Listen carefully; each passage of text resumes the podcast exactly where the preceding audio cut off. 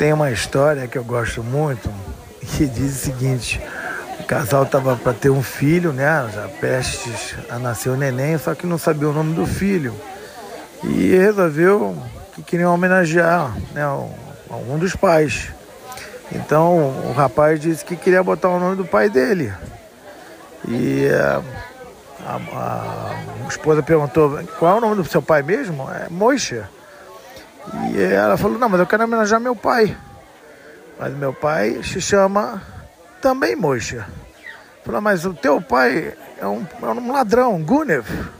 Eu não quero que bote o nome dele de, de Moisha porque é um Gunev. Mas o teu pai também era, mas meu pai era um homem bom. E ficaram os dois discutindo, discutindo entre si.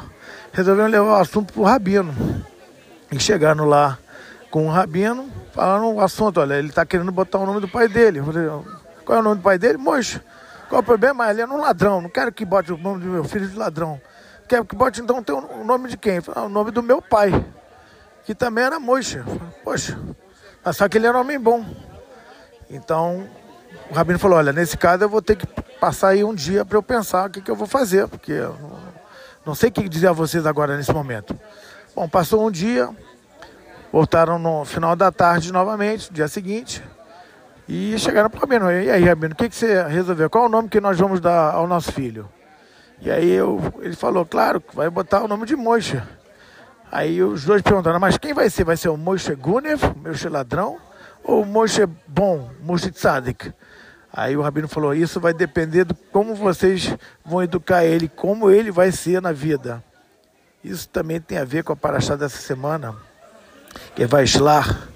E nessa paraxá, acontece uma coisa interessante, que é Yaakov está voltando para encontrar o Esaú para voltar para a terra, só que o Esaú está vindo com 400 homens para matar né, o Yaakov. E nisso o próprio Yaakov cria uma estratégia para evitar, já que ele estava com medo né, do, do que ia acontecer, ele achava que ele não tinha mérito suficiente para para não ter um problema com o irmão. Mas na verdade dizem que ele tinha mérito, que ele poderia não ter sido tão bom quanto ele deveria. Mas ele na verdade era realmente uma pessoa boa, o Yakov.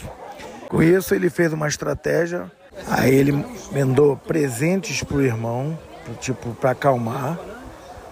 É, segundo, ele pegou e dividiu o, no caso os dois dos acampamentos que ele tinha em dois, porque se um fosse atacado ele poderia defender o outro. E terceiro, ele rezou para Hashem. Esse é o caminho, na verdade, que a gente tem quando a gente tem um problema ou com alguém ou com alguma coisa. É um é tentar resolver no diálogo, na diplomacia. O segundo é se preparar para a guerra se você precisar, da melhor forma possível. E o terceiro é rezar para Hashem, porque quem decide as coisas é lá em cima, tá certo? No final deu tudo certo entre ele e o irmão, né? Fizeram as pazes e tal. Mas o Esav, ele tinha essa característica que, é, que não era a característica boa, né? Então, eu agora vou falar de um assunto que tem a ver com a Praxá, que foi até anterior a esse encontro, que foi justamente o nome que os, o Yaakov ganhou por ter lutado com, dizem, né, o anjo de Esav justamente é, o nome Israel. Israel significa lutou, ela como contra Deus e venceu, quer dizer, como se fosse dessa forma. E a gente tem duas coisas assim bacanas sobre isso.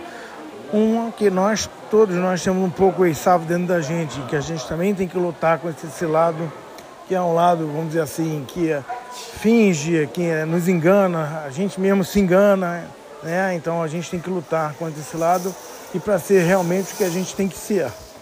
A segunda coisa é o Esav que a gente vê no mundo. E hoje, mais do que nunca, o nome Israel tem a ver com esse momento. Nós estamos lutando contra um mundo de Esav.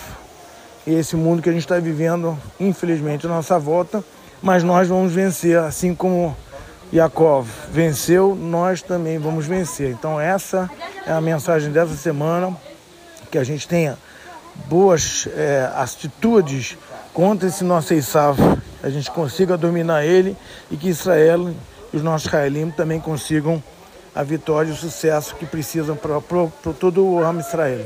Obrigado. Se você ouviu até aqui e gostou, puder compartilhar com os amigos ou com outras pessoas que você goste, é, essa paraxá que a gente publica uma vez por semana tem só a finalidade de melhorar nós mesmos e aos poucos também melhorar as pessoas que estão é, ouvindo. Esses ensinamentos não são meus, são da Torá, que vem da palavra or, e significa luz. Então a gente acrescenta a luz às nossas vidas e às pessoas que estão à nossa volta. Obrigado.